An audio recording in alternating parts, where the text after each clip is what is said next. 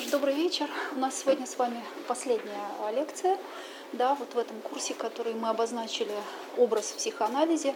Очевидно, что можно было бы двигаться еще дальше в теме, именно в этой логике. Я, может быть, даже сегодня намечу пути, куда можно было бы двигаться, но а, по сути каждый раз тема а, рождалась и простраивалась вот благодаря тому, а, что происходило здесь.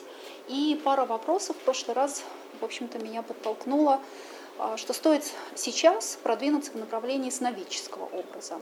И я напомню, о чем мы с вами говорили в прошлый раз. В прошлый раз мы остановились на вопросе, который, можно сказать, а, ну там устами Дидю Бермана, на которого я не раз ссылалась, и сегодня, я думаю, еще сошлюсь, не раз звучит следующим образом. Как можно сотворить а, форму, которая смотрит? То есть каким образом да, сотворить ту форму, которая обладает этой властью, властью смотреть, или визуальный объект, который расшатывает видимое. В общем-то, я думаю, что вот так можно сформулировать вопрос а, вообще глобально в поле искусства, показать пустоту да, и при этом сотворить форму. Показать пустоту и сотворить форму, которая смотрит.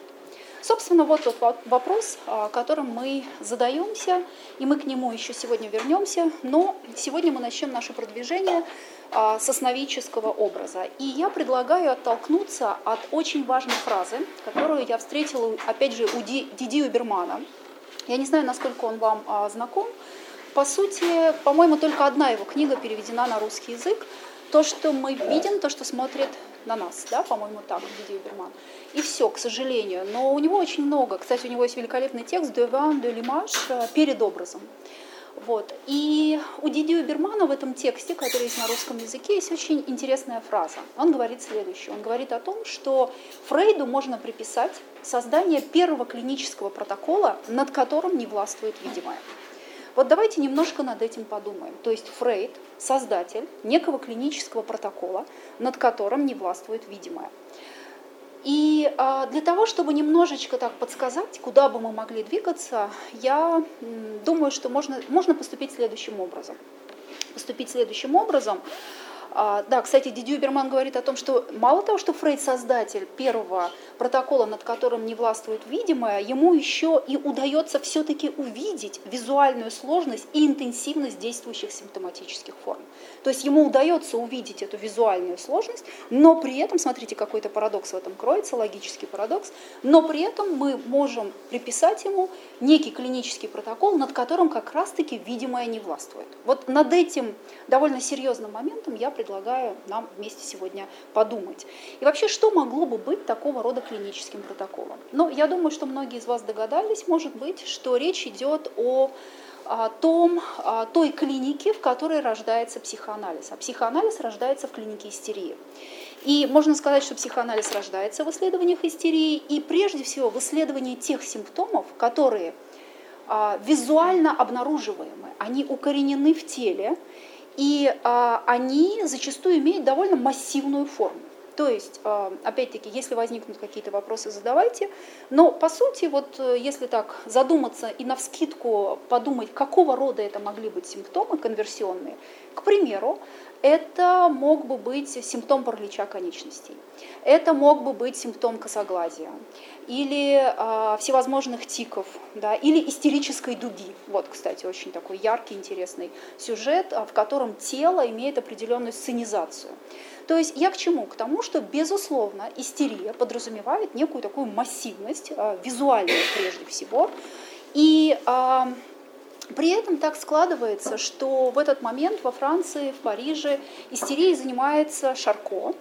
И а, Шарко как раз-таки подпадает под а, власть а, соблазна истерии.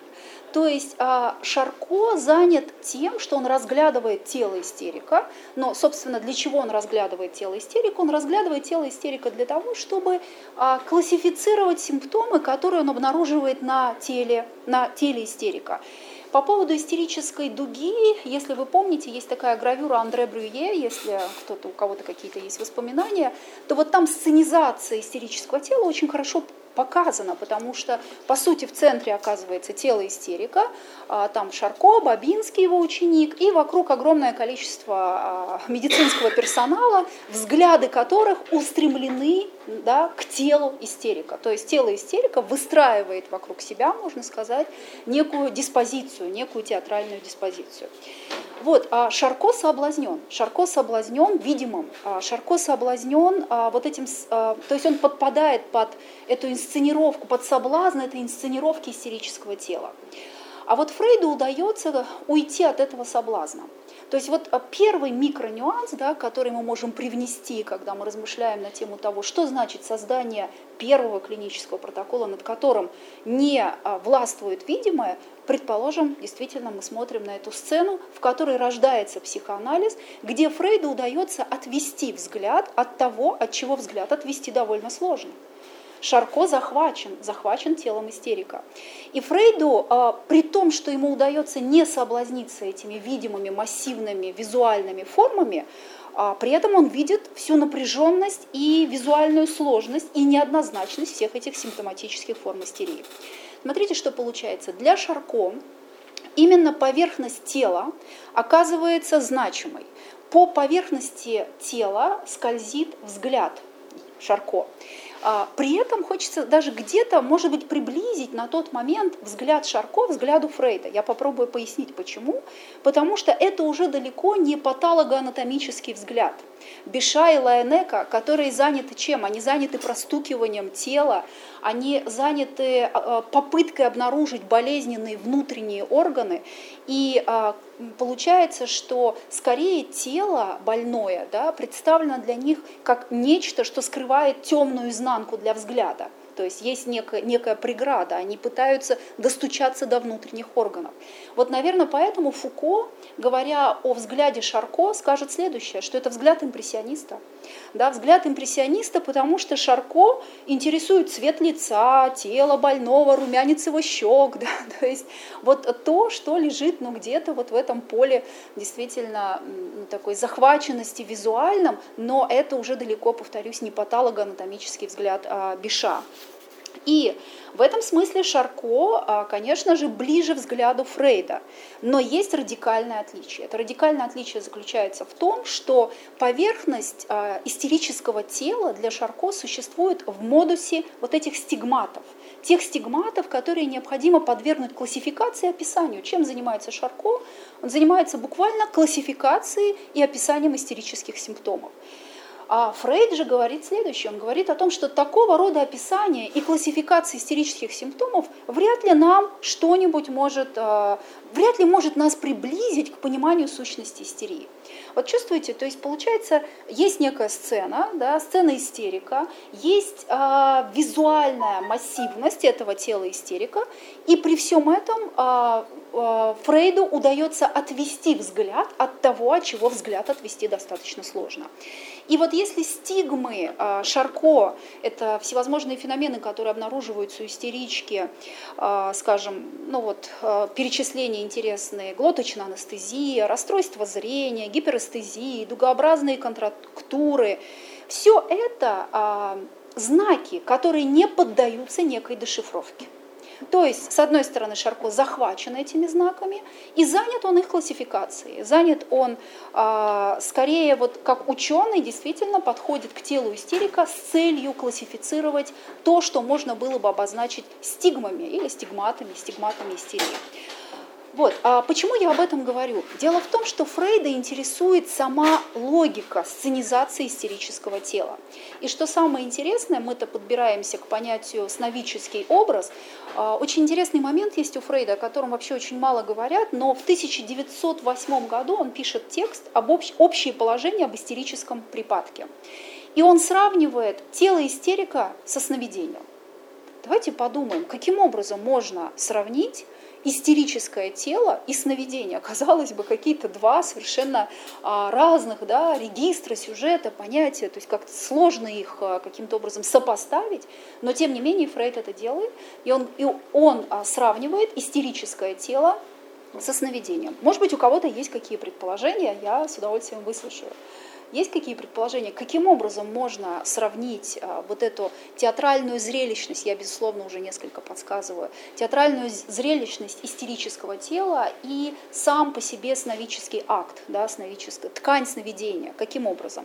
Так вот, а, каким образом у Фрейда есть такая интересная мысль, а, которую можно попробовать артикулировать следующим образом. Он говорит о том, что вот по сути, истерические припадки, истерические припадки являются ничем иным, как переведенными в двигательную сферу.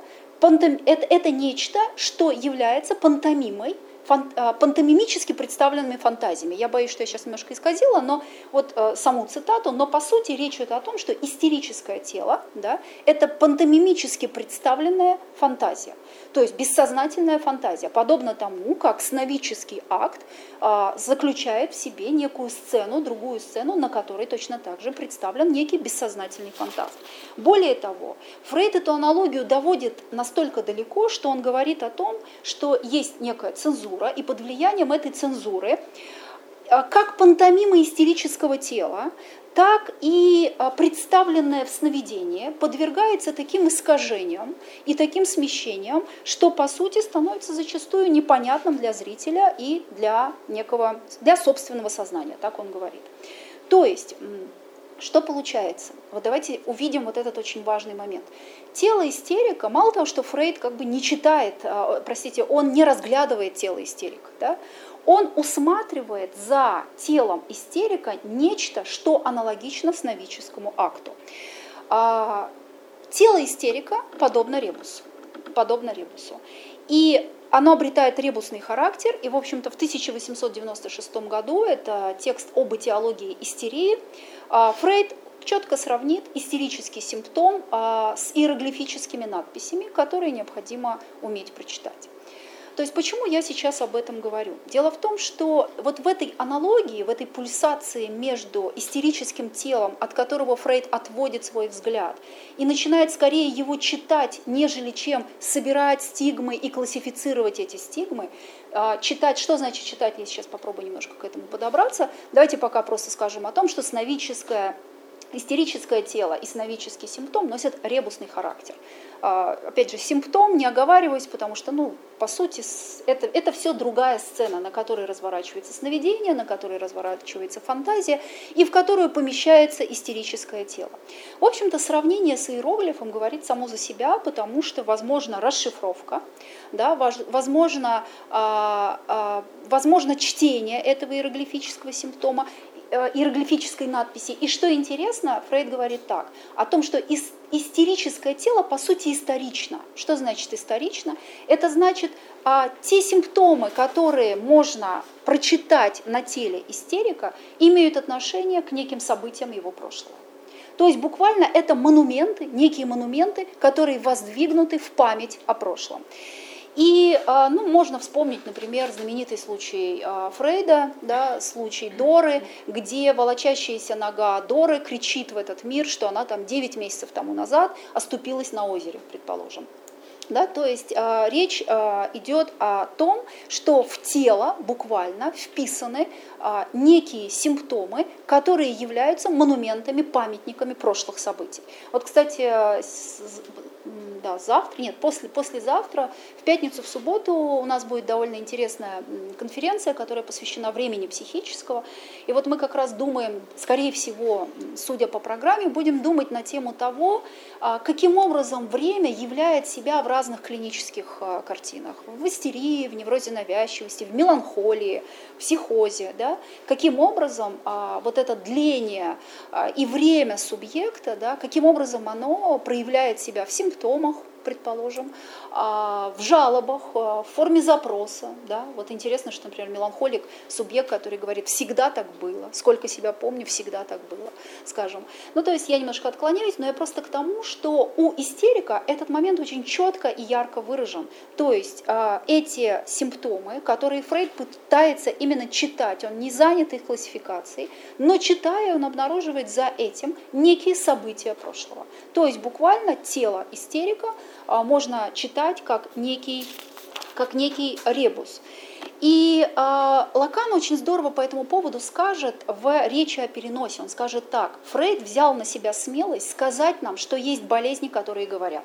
Вот так.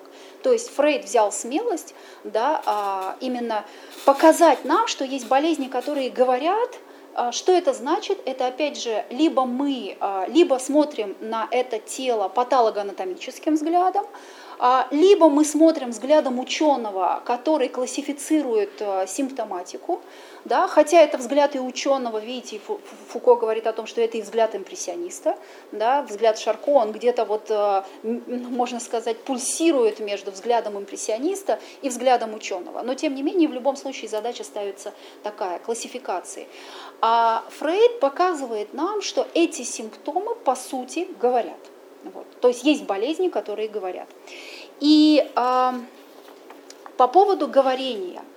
Вообще, почему я на этом делаю акцент? То есть у нас простраивается сцена, на которой есть э, сновидение, а, есть э, тело истерика, и Фрейд между ними усматривает некую аналогию. Тело истерика представлено в визуальном порядке, опять же, повторюсь, где-то в массивно визуальном порядке, да, тело истерика дает о себе знать, но при этом можно отвести взгляд от образа и начать его слушать. То бишь, вот знаете, я немножко такой клинический сейчас аспект возьму, да, а, ну, предположим, а, в анализе, если юный субъект в анализе, он может рисовать, он может рисовать. Но мы не разглядываем рисунки. Что это значит? Мы их слушаем. То есть рисунок предназначен не глазу, рисунок предназначен уху. Как это возможно? Это возможно следующим образом. Нет рисунка, пока тот субъект, который этот рисунок в этот мир производит, не говорит о нем. То есть речь о рисунке нас интересует, а не сам рисунок. Вообще я сейчас так подбираюсь к очень важной этической проблематике психоанализа, и мне даже кажется, что вот такое радикальное различие между психоанализом и психотерапией, оно кроется именно здесь. А психоанализ с большим подозрением относится к образу.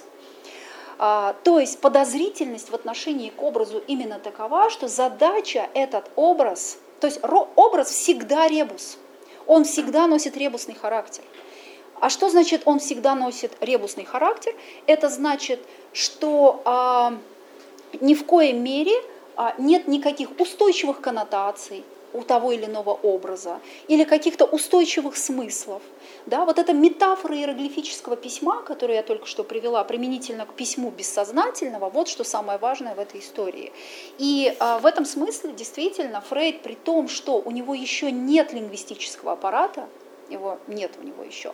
Но а, в этом смысле Лакан очень а, четко говорит, он говорит о том, что а, проявлен у Фрейда гений лингвиста. То есть что значит гений лингвиста? В том смысле, что у него нет наивного восприятия образа. Да? Попытка найти смысл, некий универсальный смысл символики, как это, например, происходит у Юнга а необходимость развернуть, отвернуть взгляд таким образом, чтобы начать читать и читать язык бессознательного буквально так, как читается иероглиф, как читается иероглиф. А, дело в том, что мы всегда все-таки склонны а, отдавать такое предпочтение символизму. Почему? Да, собственно, потому что язык так устроен, это некая конвенция. Да? Нам кажется, что словарный запас языка, в котором мы открываем словарь и находим а, это понятие означает то-то, то-то, то-то, и нам кажется, что это какие-то устойчивые смыслы, и по сути это является залогом нашего ну, такого иллюзии понимания, что мы, мы все говорим на одном языке. Да? Но вот от этой иллюзии избавляет психоанализ. В том смысле, что слушая другого в кабинете, мы не знаем, что он говорит. То есть мы э, не знаем, что он говорит в том смысле, что в потоке его речи могут быть означающие, те означающие, которые несут ребусный характер, которые не имеют никаких отсылок к каким-то общезначимым, общезначимым смыслам. Вот, а, в токийской речи Лакан скажет, если сновидение – это ребус, да, значит, за образами сновидения нужно искать слова. К сожалению, он там говорит за образами, лучше даже не за образами сновидения, а просто образы читать как слова. Почему не за образами? Потому что может сложиться такая тоже а, ошибочная конструкция, в которой нас интересует тайна, скрытая за формой. Нет, нас интересует не тайна, скрытая за формой, нас интересует тайна самой формы. Что значит тайна самой формы? Тайна самой формы, именно которая выражена в тех лингвистических механизмах, э, да, метафоры, метонимии, которые для образования сновидений являются ключевыми. А тело истерика, сновидение – это ребус. Это ребус.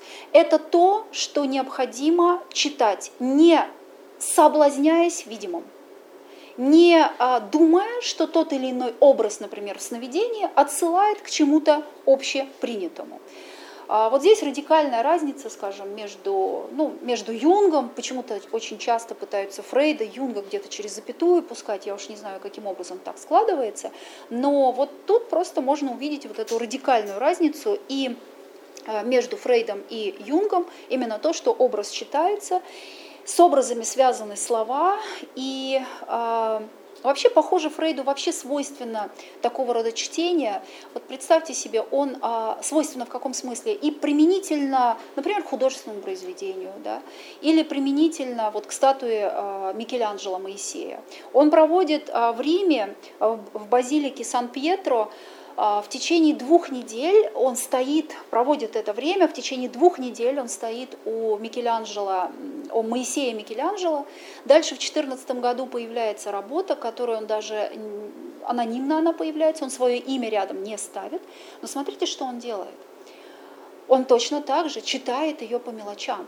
То есть он а, уходит от общепринятого смысла этой а, статуи, да, а, и по мелочам, по повороту руки, по захвату бороды, по тому, как скрижали схвачены, он делает совершенно другие выводы. Вот я просто даже вас интригую, почитайте этот текст, потому что получается он как в кинематографическом таком сюжете оживляет. То есть она, а, это получается, появляется некое движение, кадр вырванный из некого движения, который переворачивает общезначимый смысл, который есть, ну, скажем, какие-то устойчивые коннотации да, применительно к тому, что же попытался изобразить Микеланджело.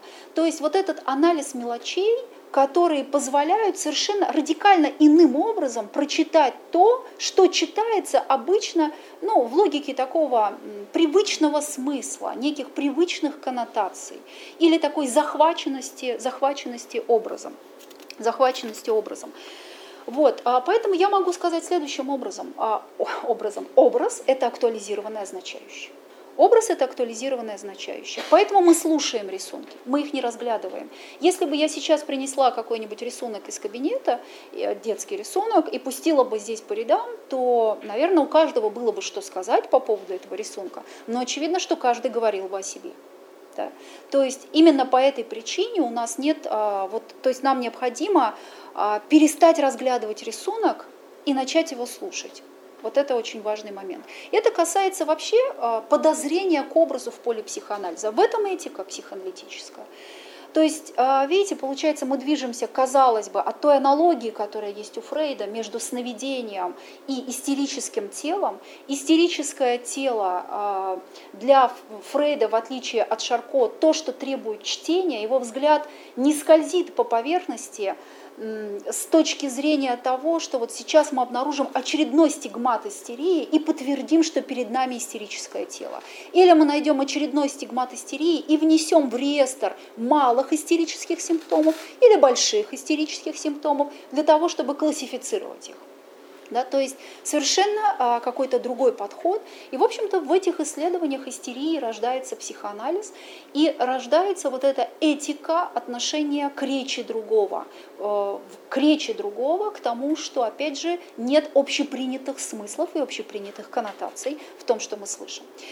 Вот а что касается сновидения, сновидение для Фрейда это королевская дорога к познанию бессознательного, но опять-таки эта королевская дорога отнюдь не та, которая вскрывает э, тайну за формой. Это тайна самой формой. Что значит тайна самой формы? Тайна самой формы обнаруживается в механизмах сгущения и смещения, говорит Фрейд. Лакан чуть позже использует лингвистическую, э, лингвистический формальный аппарат и проведет некую аналогию между сгущением и смещением как метафорой и метонимией. То есть это те самые механизмы функционирования языка, да, которые мы каждый раз обнаруживаем. И отношение к слову как к ребусу – это то отношение, которое никоим образом не позволяет нам а, увидеть какие-то как будто бы уже имеющиеся пристежки, смысловые пристежки. Вот. Эта тема, безусловно, я ее лишь коснулась, но мне кажется, что она очень важна а, с точки зрения развлечения психоанализа, психотерапии.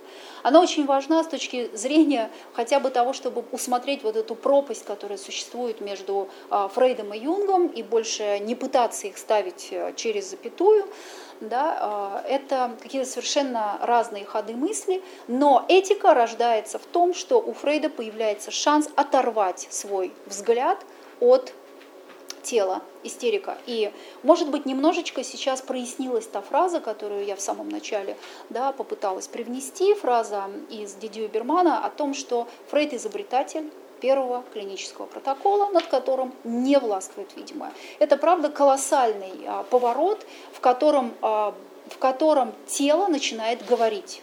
говорить. И тогда для того, чтобы оно говорило, нужен тот, кто его может читать. Да? То есть вот в этом смысле это выход в совершенно, действительно, на другую сцену, на другую сцену, далекую от привычной на тот момент. Вот, а, но а, если а, меня немножко сейчас будет интересовать другой сюжет. Меня будет интересовать тот сюжет, когда в сновидческой ткани начинает проступать что-то, начинает проступать что-то, что начинает смотреть. То есть, казалось бы, кто смотрит сновидение? Сновидец, да, вот мы говорим сновидец, он, он, он смотрит сновидение, но в какой-то момент этот нарратив может перевернуться и, перевернувшись, обнаружить совершенно другую диспозицию взгляда и глаза.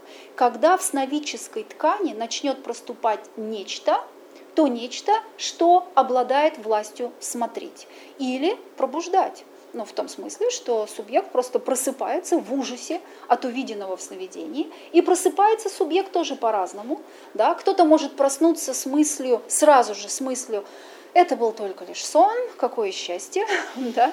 Кто-то может проснуться и долгое время находиться в подвешенном состоянии, не понимая, где явь, где сон. И, быть может, увиденное в сновидении, как это произошло у Панкеева, оказывается более ярким, вот, более выпуклым, а, более настойчиво дающим о себе знать, нежели чем обычная реальность. Вот, а, то есть в этом смысле нас интересует, а, ну, помимо того, что само функционирование сновидения почему я все время, ну, я думаю, очевидная вещь, да, все-таки сновидение, оно видится образами. Конечно, бывают сновидения, немного их, и Фрейд о них тоже говорит, те сновидения, где нет никаких образов, есть только, может, какое-нибудь слово, да, безусловно, выключен экран, да, но по сути все-таки сновидческий акт подразумевает то, что на этой сцене мельтешат образы. И вы видите, что те образы, которые мельтешат на сцене, они именно выстраивается в некой конструкции лингвистической, да, в, самой, а, в самом формообразовании а, явлена логика бессознательного. То есть вот образование бессознательного, один из а, семинаров Лакана, пятый семинар Лакана, где он, в общем-то, говорит об этих образованиях бессознательного, где через запятую я могу запустить следующие моменты. Я могу говорить остроты, могу сказать э, сновидения, могу сказать истерические симптомы, могу сказать симптомы невроза навязчивости, а, остроты, я сказала, да, то есть вот все эти элементы, они имеют отношение к образованиям бессознательного, и их дешифровка подразумевает некую логику функционирования языка. Вот. А теперь о том, когда в ткани сновидения начинает проступать что-то, что делает больше э, невозможным этот акт сновидения. Э, либо субъект пробуждается, либо как мы увидим сейчас у Фрейда, он настойчив, он продолжает смотреть, другой бы уже давно проснулся, Фрейд настойчив, он продолжает смотреть. А, есть такое очень знаменитое сновидение об инъекции Ирми, я а, зачитаю фрагмент этого сновидения, а вы попробуйте проследить то, как в ткани сновидения начинает проступать нечто, то нечто, что а, что царапает, что выступает настолько, а, что вообще по сути должно привести к тому, что сновидец должен проснуться. Но Фрейд, повторюсь, не просыпается, он настойчиво продолжает смотреть это сновидение. Итак, большая зала, много гостей, которых мы принимаем. Среди них Ирма, которую я беру под руку. Точно хочу ответить на ее письмо, упрекаю ее в том, что она не приняла моего решения. Я говорю ей, если у тебя есть еще боли, то в этом виновата только ты сама. Она отвечает – если бы ты знал, какие у меня боли теперь в горле, желудке, животе, мне все прямо стягивает. Я пугаюсь и смотрю на нее. У нее бледное опухшее лицо. Мне приходит в голову, что я мог не заметить какого-нибудь заболевания. Я подхожу, подвожу ее к окну, смотрю ей в горло. Она слегка противится, как все женщины, у которых вставные зубы. Рот открывается. Я вижу справа большое белое пятно, а немного подаль странный нарост, похожий на носовую раковину – я вижу его сероватую кору, я подзываю тотчас же доктора М, который повторяет исследование, подтверждает его, у доктора М совершенно другой вид, чем обыкновенно. Пока остановлюсь. А, Давайте немножко, ну то есть я немножечко несколько тезисов вокруг сейчас а, попробую простроить, да, для того, чтобы я понимаю, что здесь аудитория разная, я вижу много людей причастных к психоанализу, и, наверное, есть те люди, которые все-таки не совсем погружены в это поле. Поэтому пару слов я все же скажу. Дело в том, что любые образы в сновидении, они имеют отношение к самому сновидцу. То есть, по сути, можно представить себе такой сюжет распыления идентификационных идентификаций. То есть субъект буквально распыляется в идентификациях да, в те образы, которые, являются, которые появляются в сновидении, они как-то причастны самому сновидцу. Есть некая идентификационная черта, которая связывается с сновидцем.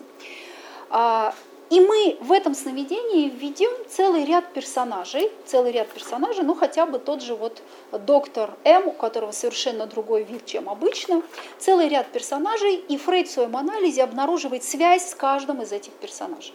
То есть фактически а, собственное я субъекта на сновидческой сцене распыляется в целый ряд образов, и каждый видимый образ имеет отношение к сновидцу к собственному ясновидца.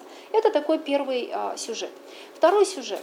Смотрите, что происходит в этом сновидении. Речь идет о том, что визуальное поле в какой-то момент начинает сужаться. Сперва это большая зала, много гостей. Вот представьте себе камеру, которая вот буквально следует этому сновидческому сюжету. Да? Сперва мы видим большую залу, много гостей, которых мы принимаем, среди них Ирма. То есть это довольно большое пространство, которое в конечном итоге стягивается к тому ужасающему образу, образу горла Ирмы – с этим наростом, сероватым наростом.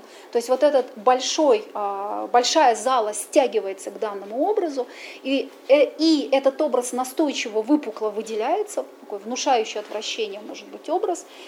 А, такое некое зрелище, не очень приятное, да, как Лакан скажет, наросты в форме носовой раковины, покрытые белесой пленкой. Но он немножечко иначе об этом скажет, но по сути к тому, что визуальное поле сужается до вот этого внушающего отвращения образа, и все-таки я скажу о том, как о нем говорит Лакан. Смотрите, в этом образе смешивается и ассоциируется друг с другом все, начиная от рта и кончая половым органом женщины в том числе и нос. Как раз после этого сна или незадолго до него Флис или кто-то другой прооперировал у Фрейда носовые раковины. Здесь открывается перед нами самое ужасное. Плоть, которая всегда скрыта от взоров. Основание вещей, изнанка личины, лица, выделение во всей их красе. Плоть, откуда исходит все, последняя основа всякой тайны, плоть страдающая, бесформенная, сама форма которой вызывает безотчетный страх. Последнее разоблачение, ты есть вот это, то, что от тебя дальше всего, что всего бесформеннее. То есть мы можем сказать немного иначе, мы можем сказать, что вот эта большая зала стягивается вот к этому отвратительному образу горлы Ирмы, и то, что мы видим в этом горле, становится все более и более бесформенным.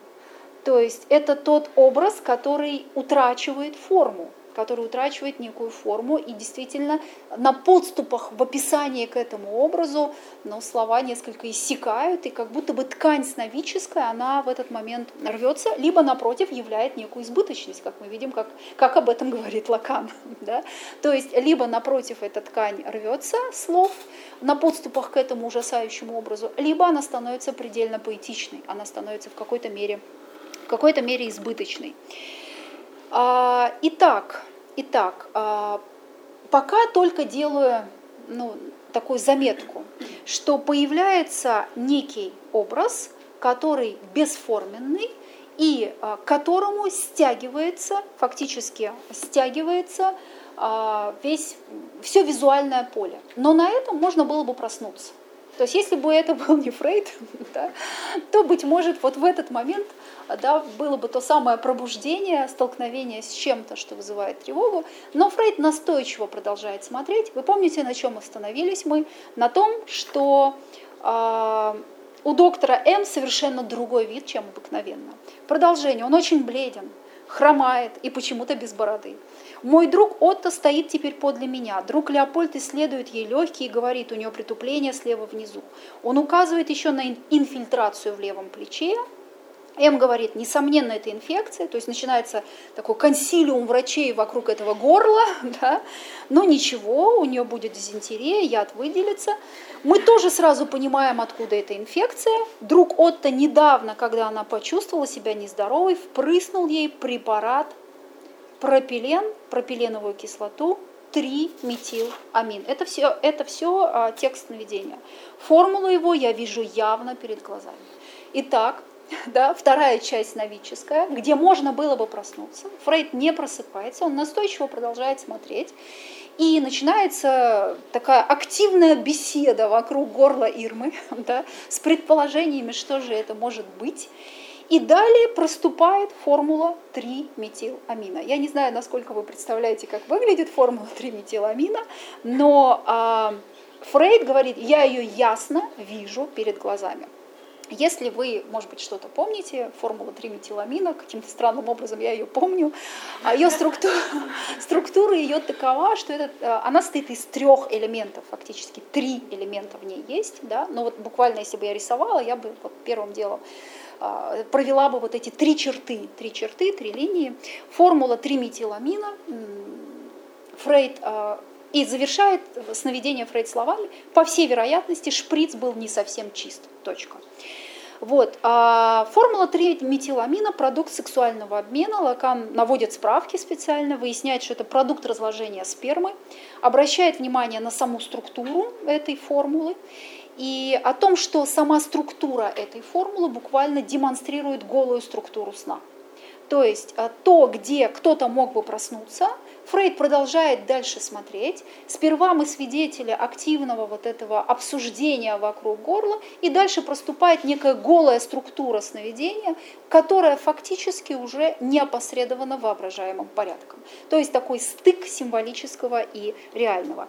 И на полях хочу сказать следующее. Наверное, многие из вас знают, что Фрейд говорит о том, что сновидение в какой-то мере связано с исполнением бессознательного желания. Я лишь только обращу ваше внимание на то, что как-то вот э, несколько странно, о каком бессознательном желании здесь идет речь. Если речь идет о снятии себя, себя ответственности за лечение Ирмы, то в чё, что в нем такого бессознательного, по сути? Да? Ведь вполне возможно, что и э, это желание можно спокойно назвать предсознательным, а в общем-то и сознательным. То есть он пытается снять с себя некую ответственность за лечение Ирмы. Но мы пока, э, мы вернемся еще раз к нему, когда у нас будет еще два сюжета, мы вернемся к этому сновидению, пока мы только отмечаем, что в сновидческой ткани может проступить нечто бесформенное, некий образ, который, что очень важно, сталкивает субъекта с тревогой, после которого, даже если субъект не просыпается и продолжает смотреть, а, продолжает смотреть сновидение, а, нарратив сильно меняется, радикальным образом что-то меняется. И меняется настолько, что, в общем-то, мы можем иногда оказаться свидетелями вот этой уже просто голой, некой голой формулы, как в этом сновидении, некой голой э, структуры самого сна, некой формулы Что значит формула? Это стык символического и реального, символического и реального регистров у Лакана. То есть как будто бы воображаемая ткань, она куда-то схлынула, она уходит. Та, что обеспечивает формы, та, что обеспечивает э, ну, этот, этот образный порядок, да, она куда-то уходит. Остается голая структура в качестве триметиламина. Возьмем еще одно сновидение, мы, по-моему, о нем с вами говорили, если не ошибаюсь. Это сновидение Сергея Панкеева, которое э, тоже, я все же зачитаю его, чтобы не искажать. Мне снилась ночь, я лежу в моей кровати, моя кровать стояла так, что ноги приходились к окну, перед окном находился ряд старых ореховых деревьев, Знаю, что была зима, когда я видел этот сон, и ночь. Вдруг окно само распахнулось, и охваченный страхом я вижу, что на большом ореховом дереве перед окном сидят несколько белых волков. Их было шесть или семь. Волки были совершенно белыми, скорее похожи на лисиц или овчарок, так как у них были большие хвосты, как у лисиц, уши торчали, как у собак. Мне стало очень страшно, наверное, из-за мысли, что волки меня съедят. Я вскрикнул и проснулся все же здесь субъект просыпается. Он просыпается, и просыпаясь, он еще долгое время не может понять, где я, где сон, потому что сновидение оказалось ему очень настойчивым, ярким, выпуклым, вот именно в визуальном порядке. И э, мы видим, что в этом сновидении, по сути, нет этой бесформенной изнанки образа. Да? Вот та, что была в связи с горлом Ирмы, когда вдруг проступила вот эта бесформенная изнанка образа, здесь никакой бесформенной изнанки образа нет. Здесь за распахнутым окном, э, в общем-то, то, что можно спокойно зарисовать. Кстати, Панкеев зарисовывал это сновидение не раз на протяжении своей жизни, и черно-белые рисунки делал, наброски карандашом, и живописные, что мы видим? Мы видим ореховое дерево, и на ореховом дереве сидят э, волки. Сидят волки. Да, пять, пять, по-моему, на рисунке пять, э, пять, пять э, пар глаз волчьих уставилось на него. Вот, собственно, никакой, по сути, бесформенной изнанки образа нет. Но что есть? Есть столкновение с чем-то невидимым, да, такой внутренний напор и напряженность, которая которая приходит после того, как распахнуто, распахнуто окно, вот с этим распахивающимся окном а, происходит натыкание на что-то, что невидимо, но это что-то, по сути, а, точно так же оборачивает а, всю диспозицию, всю эту сцену, потому что до этого мы могли сказать о том, что смотрит сновидец, смотрит Панкеев, смотрит сновидец, причем он прекрасно располагает и вписывает себя в картину мира. Он знает, э, была зима, он знает, как стоит его кровать, он знает, как он расположен к окну, то есть вот это знание есть. Но с распахнутым окном он сталкивается с чем-то таким, что делает акт видения более невозможным. Его буквально как да, в сновидческом акте прошивает тревога, он просыпается и находится в подвешенном состоянии, еще не понимая, что он проснулся. То есть у него нет шансов, проснувшись, сказать, это был только лишь сон. Сам он в, своих биографии, в своей биографии писал о том, что после этого сна для него был невыносим взгляд других вообще. И когда он сталкивался со взглядом другого, он очень сердился, он кричал, что вы уставились на меня, то есть вот это измерение взгляда. И он связывает это с тем сновидением, которое ему приснилось в пятилетнем возрасте. Но мы видим, что в этом а, сновидении а, в общем-то, сам сновидческий акт достаточно фигуративен, да, ну, то есть здесь, повторюсь, нет, а, нет того, что сужало бы визуальное поле до какого-то отвратительного кадра, до того кадра, который бы вызвал а, тревогу. Здесь ничего подобного нет, но есть что? Есть момент а, буквально смены нарратива, когда он смотрит, и вдруг в какой-то момент с распахивающимся окном он уже не может смотреть, и он сталкивается с избыточностью, с напором взгляда волков, которые смотрят, вопрос на кого, его нет в этот момент. То есть э, он объективирован под взглядом, под этим напором взгляда, и его как субъекта, о чем свидетельствует тревога, в этот момент а, его как субъекта нет. По сути, конечно же, здесь э, вся, вот можно на этом примере рассмотреть вот эту логику расщепления между глазом и взглядом. А, субъект в сновидческом акте теряет взгляд. То есть тот взгляд, который был присвоен, который был на его стороне и позволял ему смотреть, в этот момент, да, в сновидческом акте он утрачивает взгляд, и его же взгляд, точнее, который был его, являет себя извне как чужой, который пришпиливает его в качестве объекта, и делает невозможным уже, делает невозможным не, акт видения. То есть мы точно так же можем сказать, что проступает нечто символизации не поддающееся, то, что делает прежний акт видения невозможным. Хотя, по сути, вот этой изнанки образа, отвращ... отвратительного кадра здесь нет. Но здесь точно так же мы имеем дело с приближением чего-то такого, что символизации не поддается символизации не поддается. И а, третье сновидение, мы еще вернемся к этим двум задним числом. А, третье сновидение тоже очень важное. А, сновидение, которое Фрейду было рассказано его пациенткой, она тоже в свою очередь где-то его услышала на каких-то разборах. А сновидение заключалось в следующем. Это сновидение, которое, наверное, многие из вас слышали, о горящем ребенке. А, речь идет об отце, который день и ночь сидит у постели своего ребенка, больного ребенка, умирающего ребенка, он умирает от лихорадки. Усилия врачей оказались тщетными, и ему становится все хуже и хуже этому ребенку, и в конечном итоге он, ну, он умирает, да, он тает на глазах. Отец э, все эти дни сидел, сидел рядом с ребенком, и, в общем-то, в силу того, что чудо не произошло, и наступил момент, когда ребенок таки умер, он убитый горем, он а, пытается уснуть и ложится в соседней комнате, ложится в соседней комнате и оставляет дверь открытой, так, чтобы из спальни а, видеть а, тело своего ребенка.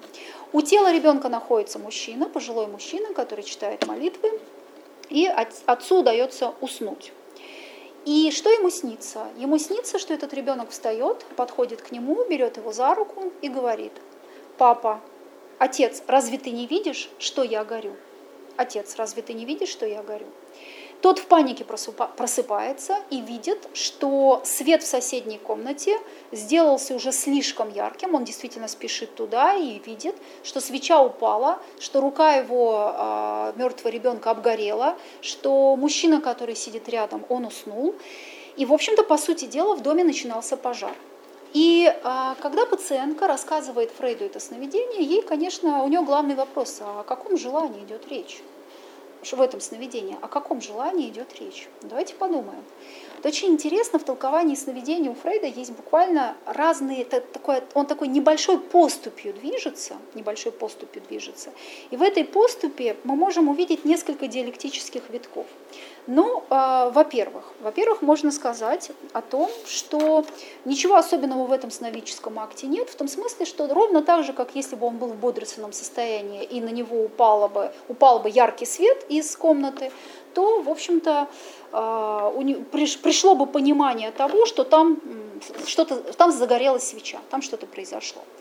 Ну, понятно, что э, это объяснение никого не устраивает, потому что, опять же, вопрос э, некого желания, э, поиска некого желания. Второй сюжет, он заключается в том, что отец, видя ребенка в сновидении, продлевает ему жизнь.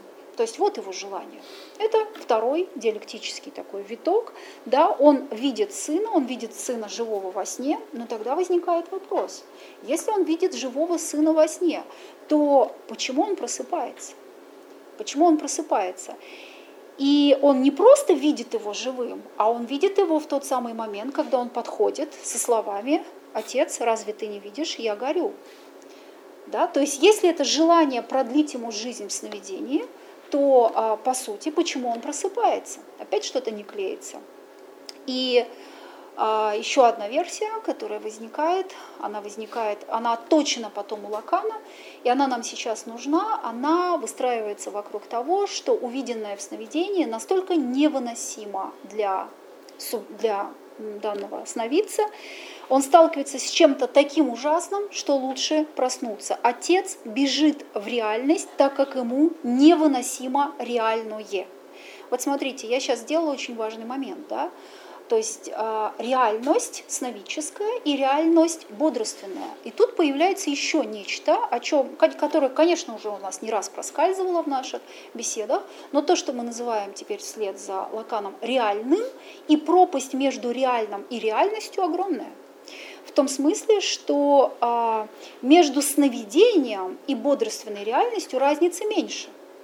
Разницы меньше нежели чем между реальным и, и реальностью. То есть появление, проступает, в этом сновидении проступает что-то в словах данного ребенка, что оказывается гранью невозможного для субъекта сновидца, что он бежит из реального в реальность и пробуждается. И пробуждается. А если мы еще раз вернемся мысленно вот к тем сновидениям, которые были, каждый раз а, речь идет о том, что в сновидческой ткани начинает проступать что-то невыносимое, что-то невыносимое. Получается, что а, работа сновидения потому, чтобы сокрыть нечто, что не должно было бы проступить, не складывается, не получается. Сквозь ткань сновидческую начинает проступать нечто, что обладает властью смотреть, что делает невозможным дальше а, сновидческий акт, что приводит к тому, что субъект а, просыпается. И, в общем-то, если вернуться к тому вопросу, который у нас был, искусство приближает, а, приближ... пытается приблизиться к этому реальному, потому что, опять же, это вопрос того, как сотворить форму, которая настойчиво смотрит. Как сотворить форму, которая может явить собой пустоту? Почему я говорю пустоту? Пустоту а, в смысле, опять же, регистра реального, как того, что уже не схватывается в сетях символического и воображаемого регистра, что давало бы довольно, ну, такое некая форма образования, которая бы не сталкивала субъекта, не сталкивала бы субъекта с тревогой.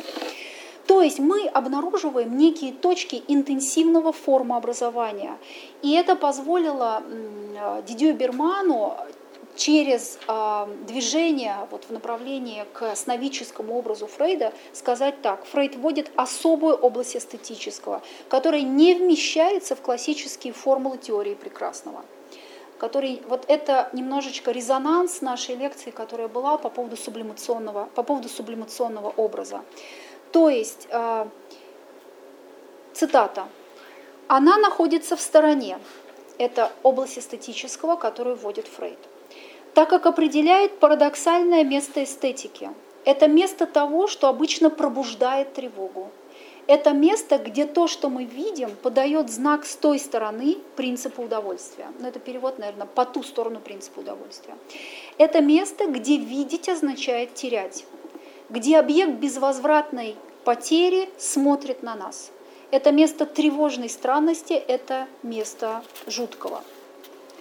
Почему я сейчас зачитала эту стату? Мне кажется, что если вы сейчас вспомните вообще все наше продвижение, которое было, да, мы начали двигаться от образа мы говорили о том, как зеркальный образ собирает субъекта, и как в этой сборке происходит сокрытие чего-то такого, что дает шанс состояться представленному образу.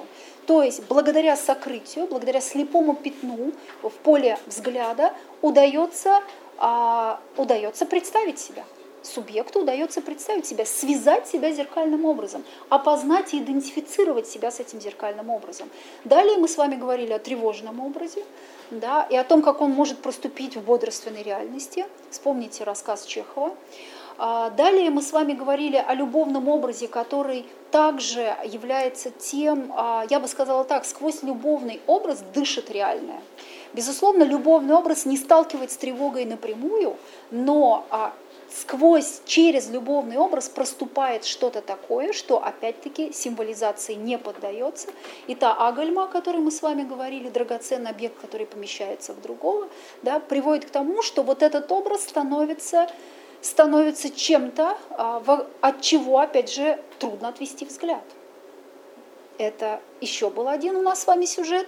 Дальше у нас с вами был а, сюжет сублимационного образа. Мы думали на тему того, а, каким образом сотворить место, в котором нету а, идеализации, в котором действительно, опять же повторюсь, форма, форма являет собой пустоту в том смысле, что на этом месте нету чего-то конкретного, нету того, что включает нас в привычные стратегии зеркального отношения с образом а, а, отношение с идеальным я. То есть зеркальное отношение с образом это всегда априори, я надеюсь, вы теперь это улавливаете, это всегда отношение с собственным идеальным я.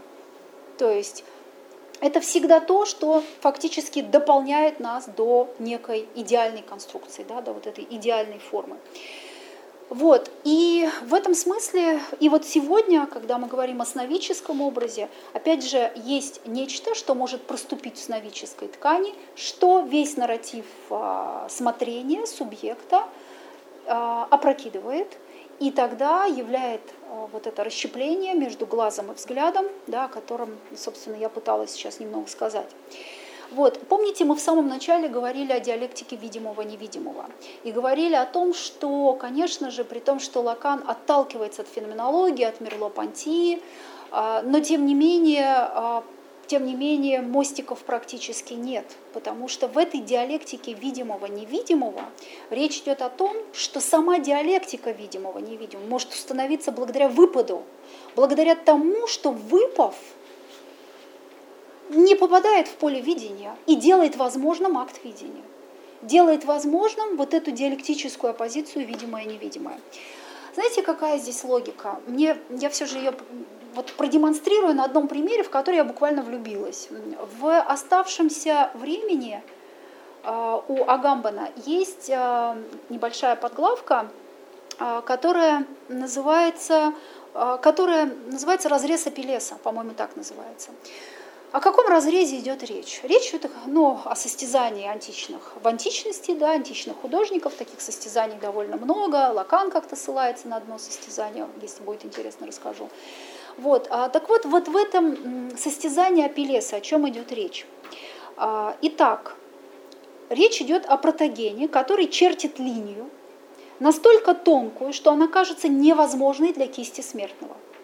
Но Апеллес в этом состязании своей кистью делят его линию, линию соперника, посередине при помощи еще более тонкой линии. И получается, что разрез Апеллеса вводит черту в черту. Да, вот их состязание, кто проведет тоньше линию. И получается, что один проводит тончайшую линию, а Пелес поверх этой тончайшей линии ее делит еще и делит ее еще пополам. То есть он вводит черту в черту, и э, в этом смысле Агамбан говорит о том, что этим самым он вводит совершенно новую логику развлечения. Почему я об этом еще раз говорю? Смотрите, видимо и невидимо, ведь по сути, можно сказать, это некая логика развлечения. Но что не так? Я говорю о том, что это не совсем о том, что происходит в поле психоанализа. Тут какая-то другая логика. Когда вводится черта в черту, тогда мы имеем дело с логикой не просто А, не А, а появляется третий элемент. Этим третьим элементом является, помимо А, не А, не, не А. То есть третий элемент А, не А и не, не А. То есть это логика разделения разделения. Вот она логика психоанализа. Очень часто говорят о том, что психоанализ лежит ну, в поле логики развлечения. Да? Но не совсем верно в том смысле, что это не просто развлечение, это разделение разделения. И в этом смысле это очень красивый, красивый фрагмент у Агамбана, потому что если подытоживать вообще все, что мы с вами говорили, то можно сказать так. Можно сказать о том, что сам акт видения – это разрез. Сам акт видения – это разрез. И э, это разрез можно сказать, сам субъект это разрез, можно сказать, сам акт видения этот разрез, то есть можно по-разному к этому сюжету двигаться, но мне важно было бы, чтобы, что мы сейчас а, могли бы еще раз вот эту уловить логику, логику введения, нанесения черты на черту, разделения разделения. Вот она логика психоанализа. Как все это связать, кажется, да, сегодня э, какие-то фрагменты могут для кого-то показаться очень какими-то разношерстными. А, смотрите, мы все время бились с вами над тем, как у субъекта появляется возможность видеть. Я надеюсь, вы помните, что акт зрения и акт видения – это совершенно разные вещи. У субъекта может быть глаз, но он может быть невидящим глазом. Глаз как орган функционирует, он может быть невидящим. И напротив, глаз может быть слеп, но это не значит, что данный субъект ему недоступен акт видения. То есть вот этот раскол между зрением и актом видения, он задается в психоанализе тем, что мы говорим о влечениях, мы говорим о скопическом влечении. А скопическое влечение, как любое другое влечение, оно связано с отверстием тела, ну, предположим, это глаз, да, а, с кромкой, и а, это пульсация, в которой затронута кромка тела, и это пульсация, которая укореняет субъекта в языке. То есть буквально контур влечения – это то, что укореняет субъекта в языке. И мы с вами говорили о наиболее сложном сюжете скопического влечения, потому что, а, собственно, иллюзия нашей представленности – то есть на, на, на этом основана наша представленность, да, вот наше собственное «я», на том, что глаз и взгляд на одной стороне, о том, что взгляд принадлежит глазу. Вот о чем мы все это время разными путями говорили. И в то же самое время мы с вами говорили о том, как иногда вторжение некого опыта приводит к тому, что между глазом и взглядом обнаруживается та расщелина, которая обычно сокрыта, которая сокрыта в нашем повседневном опыте нашем повседневном опыте, где нет столкновения с тревогой. Повседневно я в этом смысле закавычиваю. Вот. А, и в какой-то мере, завершая, я могу сказать так, что для того, чтобы стать видящим, в какой-то момент нужно закрыть глаза. Да? Ну, то есть а, буквально вот этот вот акт э, Эдипа, да, с Эдип в колонии. Есть два Эдипа. Есть тот Эдип, который движим Ананке, и есть тот э, Эдип, который, э, по сути, прозревает, совершая акт самоослепления, такой самокастрации, самоослепления, при том, что он полагает себя невиновным, он вырывает себе глаза, вырывает себе глаза и принимает на себя все.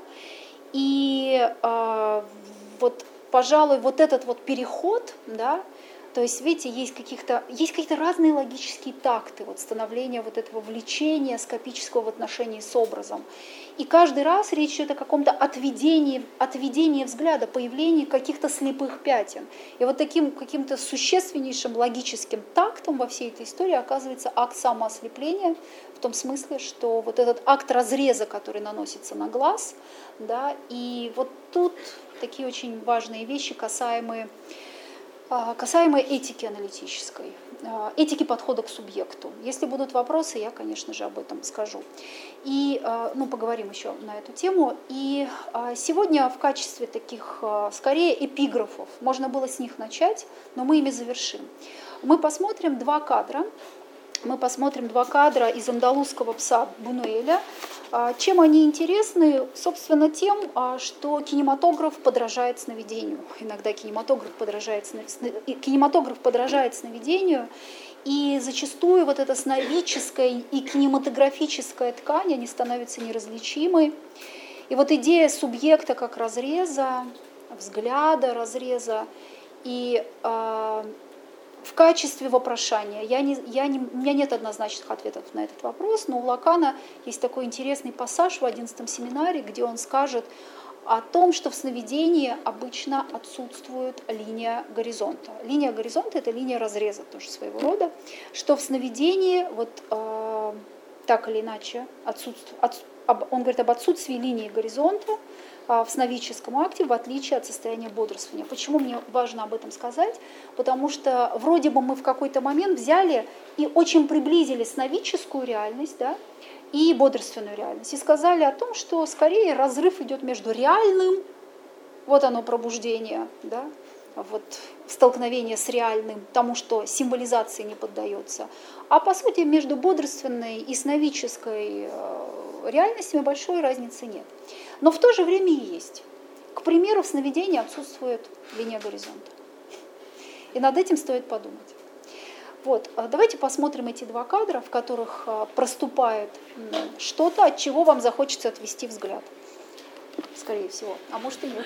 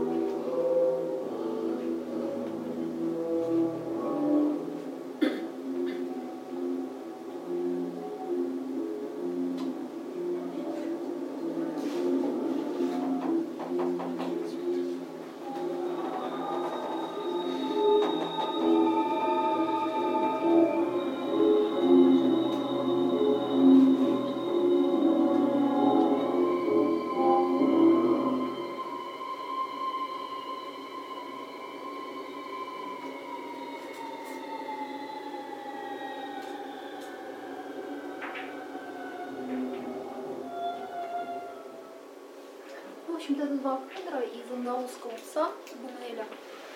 Вот, э, я думаю, что, может быть, достаточно предсказуемые кадры, но они как раз а, немножечко о том, о чем мы пытались говорить, о появлении а, отверстия, да, пятна какого-нибудь или того, от чего хочется отвести взгляд. Вот. Я оставила побольше времени сегодня на вопросы, так как хочется, может быть, вопросы по прежним каким-то лекциям. Давайте попробуем немножечко поговорить.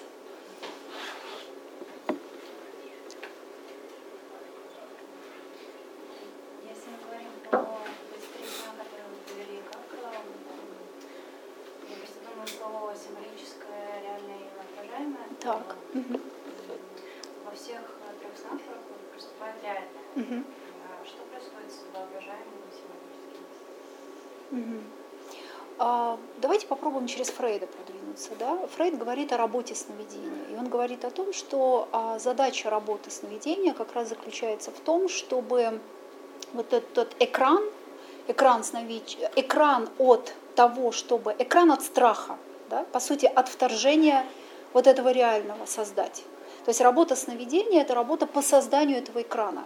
Из чего этот экран плетется? Из символического и воображаемого регистра это то, что а, точно так же, как в бодрственной реальности, скрывает от нас то, что является условием нашего видения, да, того, что мы можем смотреть. Условием того, что мы можем смотреть, есть, неч, есть, есть то, что оказывается слепым пятном для, для взгляда. Видеть – это терять. Помните, мы говорили? То есть что-то утрачено, и тогда появляется акт видения. Вот во всех этих сюжетах, неважно, в бодрственной реальности, либо в сновидческой реальности, то, что утрачено, вновь появляется на сцене. То, что должно было бы остаться слепым пятном, оно проступает, оно становится видимым. И проступая, безусловно, меняет всю конфигурацию связи между символическим и воображаемым регистром. Вот то сновидение, о котором первое сновидение об инъекции Ирми, да, вот э, здесь интересно, что Фрейд не пробуждается и настойчиво продолжает смотреть, и буквально остается формула. Формула 3-метиламин. Да? То есть вот по сути ваш вопрос, где здесь воображаемое, это в общем-то вот это уже стык символического и реального регистра. Связь символического и воображаемого и позволяет эту ткань сновидческую создать как некий экран от реального, как некий экран от вторжения того, что сталкивает субъекта с тревогой. То есть, опять, когда вдруг появится та форма, которая обладает способностью смотреть. Что это значит? Это значит взгляд уже не на стороне субъекта. Теперь вся конструкция оборачивается, и взгляд идет извне, как чужой. Угу. Я пытаюсь сконструировать, э, вытащить мысль, почему Фрейд может быть так легко добычей консервативной политики. Угу. Тогда получаются очень интересные штуки, потому что вот это э, сновидение и истерия, угу. по существу отказ телу, социальности быть представленным в анализе. Да? То есть тогда мы очень легко говорим, а вот вам что-то не нравится, это ваша психопатология. Mm -hmm. И э, связано с тем, что mm -hmm. тело вообще табуировано, особенно вот, в этой э, жестко гендеризированной бинарности 19 века. Mm -hmm. да? Женское, вот там тело, дыра, темное, непонятное, не говорящее. Соответственно, истерия поэтому становится сразу женской, и поэтому истерия лишается ну, вот как бы развернутых телесных причин для То есть э, ему не приходит в голову сказать, что истерия возникает, потому что не дает развернуться этому существованию. Ему приходит в голову прямо противоположное. Ну, мне-то как раз кажется, что ведь э, Фрейд э, как раз-таки опрокинул идею, что истерия на стороне жен, женского тела. Он, прежде, он первое, что сделал Фрейд, он опрокинул эту идею. Сколько угодно, но тело-то не вернулось. А, в каком смысле не вернулось? Какое? Какое тело не вернулось? То есть получается тело, оно в любом случае на сцене. Я сейчас просто пытаюсь уловить то, что вы сказали. Тело на сцене в любом случае. Фрейд исходит из того, что а, те, как раз-таки истерия это не истерия не пристегнута у Фрейда к женскому телу. Почему вот даже Александр Черноглазов сейчас активно переводит слово только истерик, не истеричка, а истерик. Да? И... Чем нарушает конструкцию? Да, не совсем. Я думаю, что как раз он оказывается все-таки во фрейдовской теории. Почему? Потому что а, Фрейд а, разрушает вот эту связку между а, понятием истерия, там, бешенство матки, да, вот то что, то, что буквально как-то пристегнуто к женскому телу, ничего подобного. Истерик а, в лакановском смысле это тот субъект, который подвешен в вопросе, кто я, мужчина или женщина. Вот он основной вопрос истерика. Кто я, мужчина или женщина, да, или что значит быть женщиной, предположим, это те вопросы, а, над которыми бьется истерик а, в своем фантазме.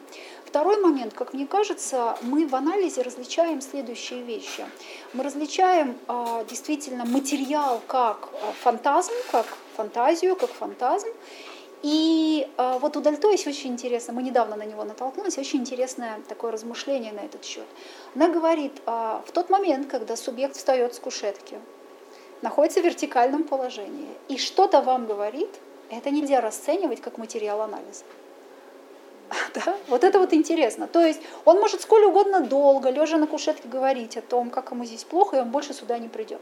Все это можно рассматривать с точки зрения некого, ну, неко, некой фантазии его. Это материал анализа.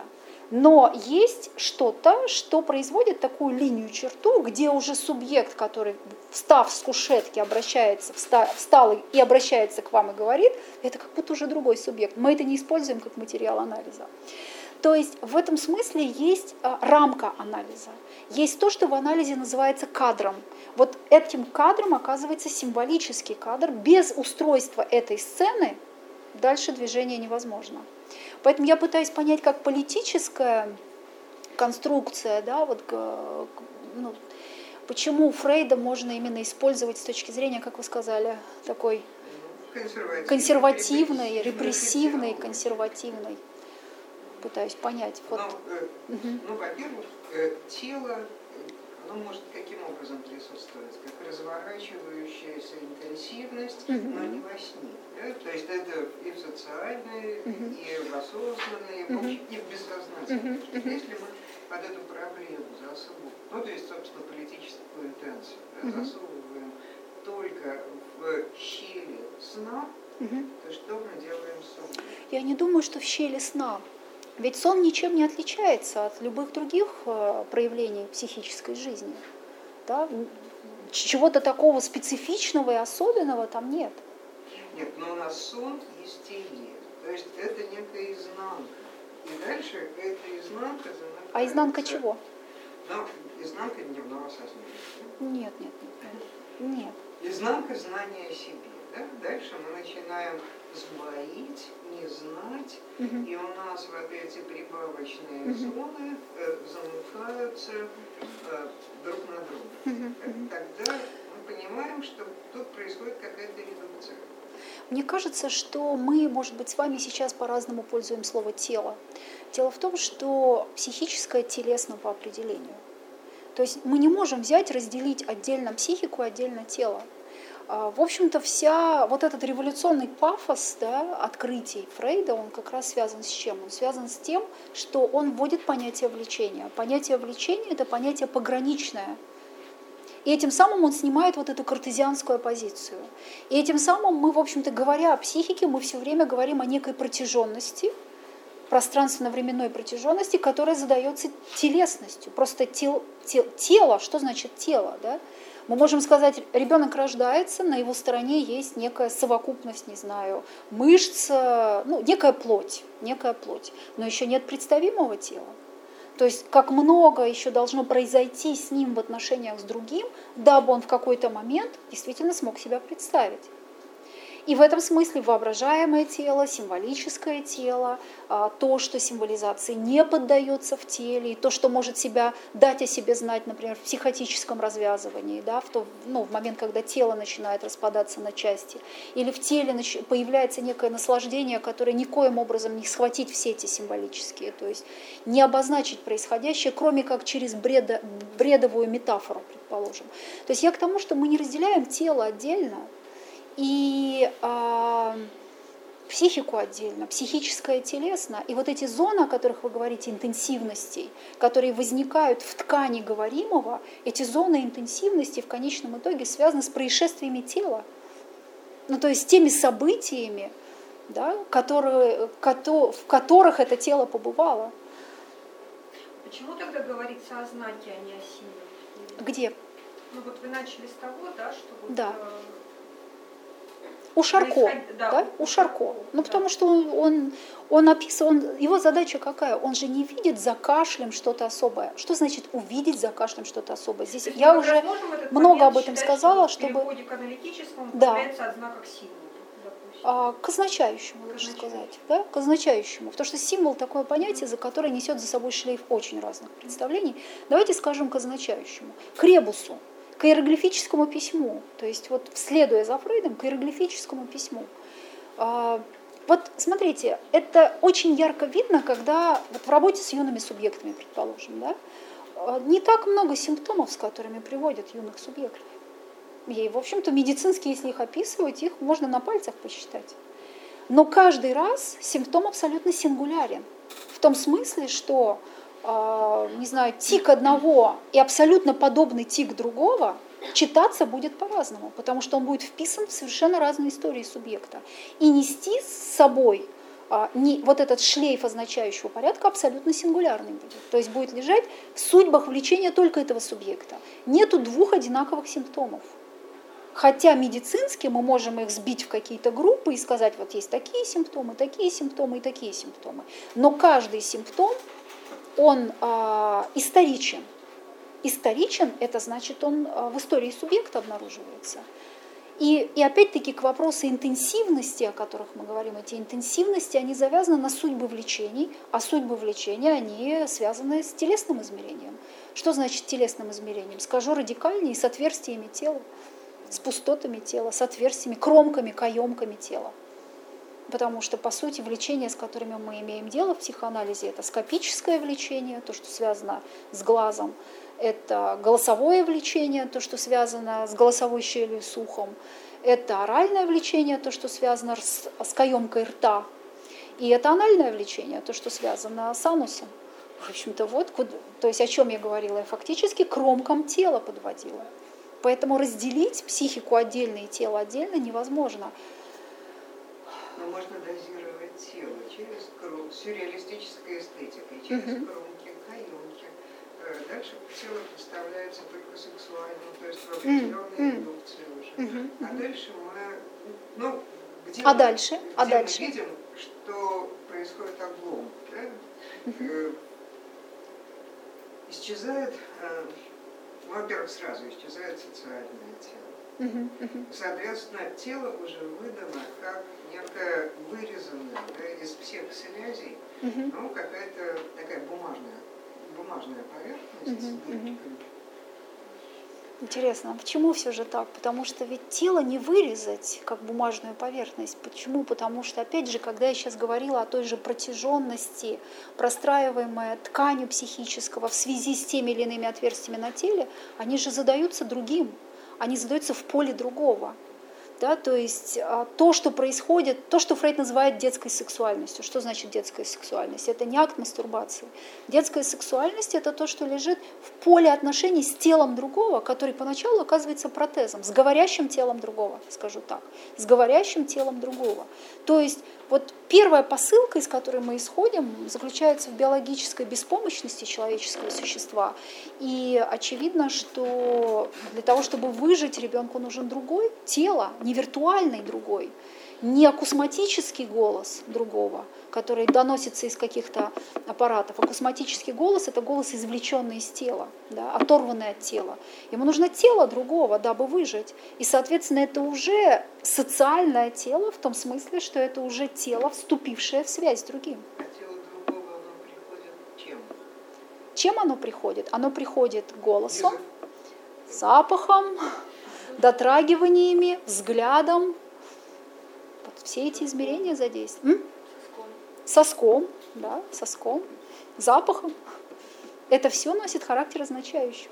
Да, это все то, что является присутствием другого. То есть, э, опять же, у Фрейда есть вот эта прото-сцена, если можно так сказать, в наброске одной психологии, где он как раз об этом рассуждает, что чистых потребностей в человеческом порядке нет. И даже первый крик ребенка, на который отвечает другой, это уже не просто крик, это уже крик для чего-то. То есть почему? Потому что он уже задается ответом другого. И, скажем, Лакан об этом скажет, когда он будет играть словами пюр и пур. Пур – это для, крик для, и пюр – это чистый крик. То есть никогда уже первый крик, он уже не чистый крик. Он уже крик в поле другого. Он уже крик в отношении с другим. То есть получается, что не отделить тело от социального, потому что дабы стать субъектом, необходимо уже вступить в связь с другим, с другим телом. То есть оно уже в какой-то мере социально. Другое тело уже представлено как разделенные функции. да? То есть дозировка уже Э, Нет, я просто как бы пытаюсь э, несколько возможных да, психоаналитических, лакановских прочтений Да, да, да. или фрейдовских Да, прочтений да, да. взять и понять, почему так случилось, что там сюрреалистическое прочтение, конструктивистское прочтение, Да, да, там, да. фрейдо-марксистское прочтение. Да. Почему, э, как бы, что их разделяет? Почему, вот скажем, в американской ситуации фрейдовское прочтение оказалось ужасным? Это просто, так говорится, субъестие с биологизацией. Ну, ну и как бы проблема в том, что концепция целичности, как бы интенсивность, она, видимо, вносится э, как бы из- во Фрейда извне, из той ситу- культурной ситуации, куда он попадает. Потому что с Бенюэлем я вижу в основном сюрреализм. Мгм. вижу Ну, безусловно, да. да. Ну и Лакан является при этом очень такой интересной Тоже фигурой, а, который причастен сюрреализму. Да? То есть мы не можем, а если мы видим стилистическую дистанцию, то мы не можем взять лакановский инструмент как универсальный. Я думаю, что психоанализ вообще не претендует на какой-то мета-язык или универсальную какую-то историю. Ну, то Безусловно, есть нет. взять без дистанции, что вот как бы сю- сюрреализм прошел. Да. Из него можно взять только вот какую-то часть. Я думаю, что да. И это ведь опять способ чтения. То есть это опять то, как читать. Да? Вот буквально то, как читать. Действительно существуют множественные прочтения, очень разные прочтения. И в этом контексте это вопрос, ну, это выбор, наверное. Для меня нету более интересного чтения Фрейда, нежели чем через Лакана. То есть все-таки Лакану удается удивительным образом читать Фрейда так, чтобы сталкивать нас вот с теми парадоксами, противоречиями его мысли, да, те, которые зачастую Гартман как-то такую вещь сказал, это эго-психолог, вот как раз вы про американскую историю вспомнили, как-то такую вещь сказал, он говорит, что-то у Фрейда очень много теорий, которые друг с другом не стыкуются, неплохо было бы их синхронизировать. Вот, то есть кто-то занят синхронизацией да, Фрейда.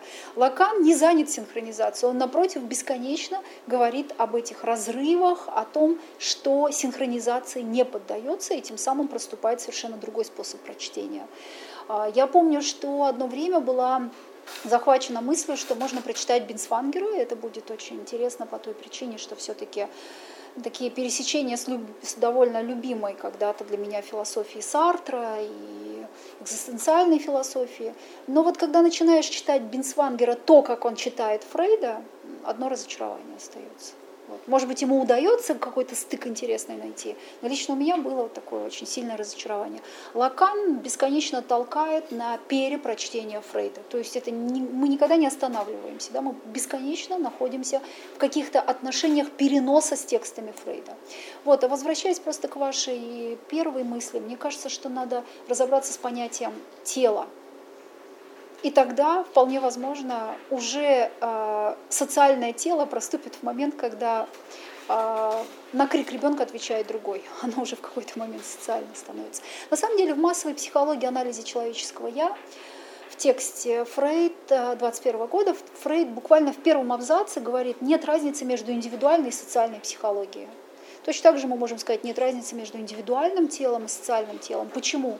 Потому что нет индивидуума, потому что субъект, он находится в отношениях с другим, он может стать субъектом благодаря поле другого. И тогда это вопрос лишь количества, говорит он. Да? То есть мы говорим социум, там побольше людей, здесь один другой или два других. Но ведь по сути-то это система междискурсивных связей, или как можно так сказать по-другому. Как Нанси говорит, субъект – это отношение. Вот он доводит эту мысль психоаналитическую, он оттачивает ее очень красиво. Субъект – это отношение. Нету субъекта вне отношений. Субъект – это отношение, то есть вот в этом пробеле между, да, то есть в отношениях между. И в этом смысле он уже социален, получается так. Ну, получается, что вот в этих взаимоотношениях э, они как бы истинны. Угу. То есть, если мы будем искать подоплеку каких-либо изменений э, представленной личности, то есть э, человек же, он под воздействием каких-то высоких эмоций или сильных эмоций, не осознавая себя, проявляет себя как э, вот представленная личность по отношению других, другим, да, то есть социализация в он сам себя не осознает, но мы можем отследить, что с ним происходит и, и почему, например, это происходит. То есть человек нам дает истинную информацию путем проявления представленного тела э, во взаимодействии с социумом, то есть каким-то человеком, либо с какими-то другими. Но дело в том, что у нас есть э, такой механизм, как отождествление, идентификации или отождествление. По сути, субъект – это некий набор идентификаций, набор отождествлений.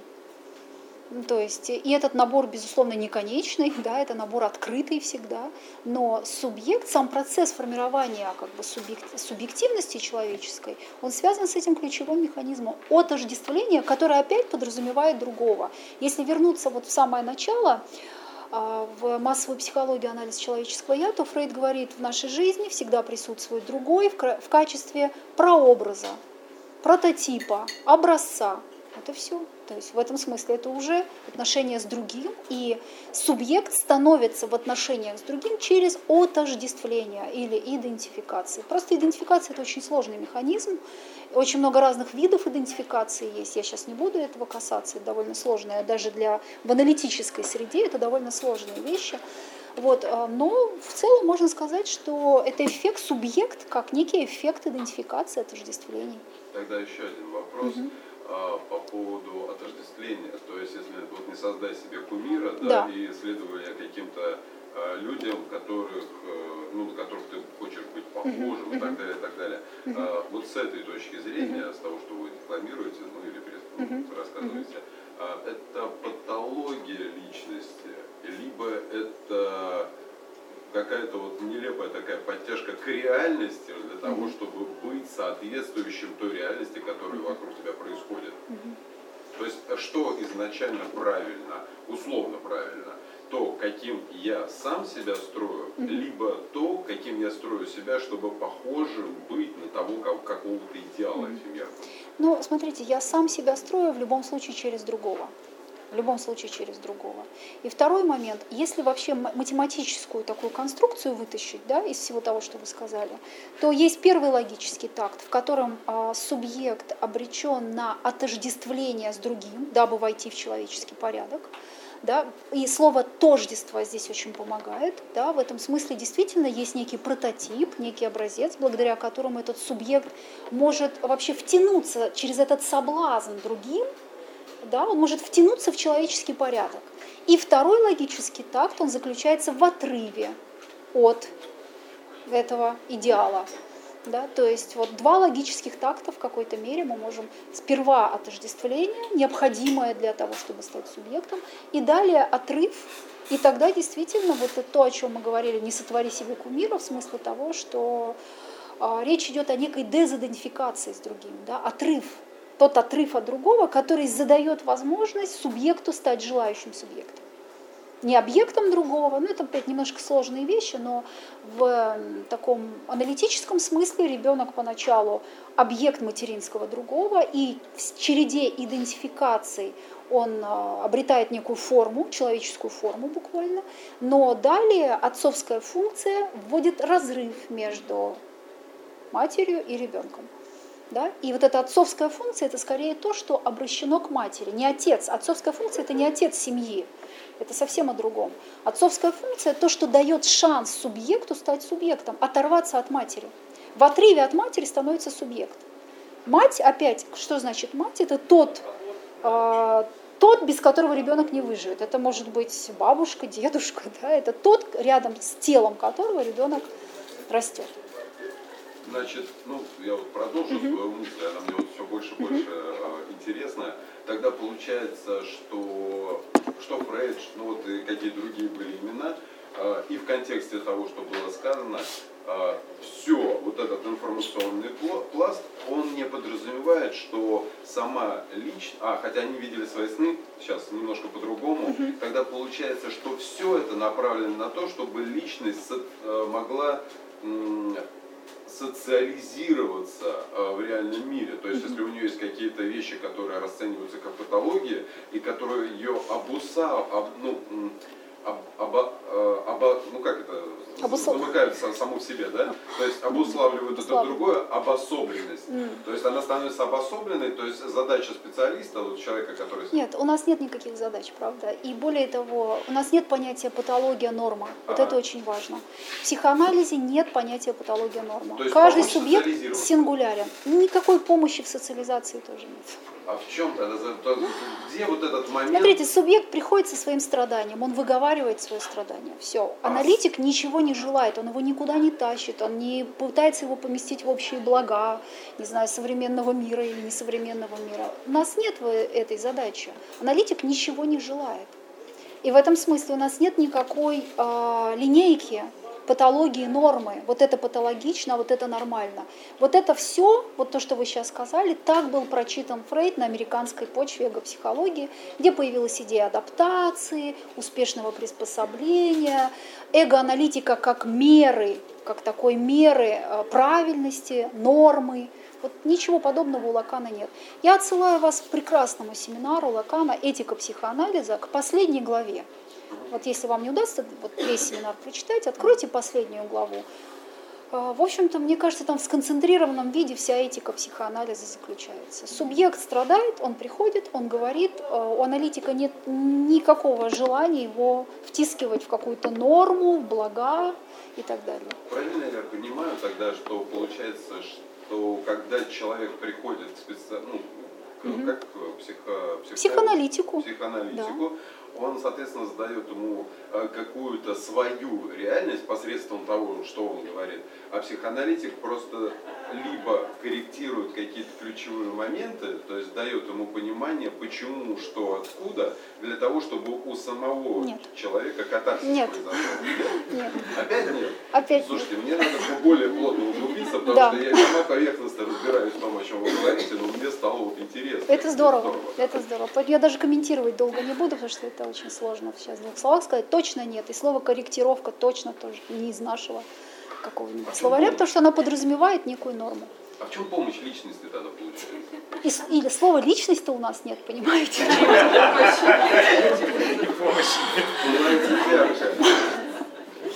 Ну, тогда получается представленная личность. Ну, субъект, скажите субъект. Субъект, да. Тогда в чем выражается э, помощь субъекту, если он пришел, значит он в ней нуждается. И задача психоаналитика для субъекта сделать определенные какие-то вещи, после которых он почувствует, что не зря заплатил свои деньги. Ну, он может и почувствовать, что он зря заплатил свои деньги. Нет, но я сейчас немножко утрирую, просто в двух словах об этих вещах не, не сказать. Но точно нет идеи нормы, патологии, коррекции коррекции, вот всего того, что вы сказали. Помощи личности. Помощи, помните личности. человека, который э, видел жирафов, ну вот была история, который видел жирафов, ему, э, я забыл, как его зовут, этого психо, психо- товарища, который занимается вот этой психиатрией, он ему сказал, слушай, жирафы есть, но ты не афишируй, потому что, блин, ты их видишь, но как бы тут есть момент, ну, которого в тюрьме там закрыли, ему там яд протащили. То есть, Я помню, помню, да. Как? Помню, помню. Вот. И я сейчас пытаюсь э, сделать проекции, и очень много ветра в голове, а вы тут все уже так прям как иголки четко понимаете, о чем речь, и я чувствую, как мой воздушный шарик мысли, он прям под воздействием... Ну, это замечательно. Это Да. замечательно. Вообще прикольно. Вот. Я предлагаю тогда остановиться. А вдруг у кого-то Спасибо. еще есть вопросы? В кулуарах. Да, давайте так. Спасибо. Все, спасибо большое.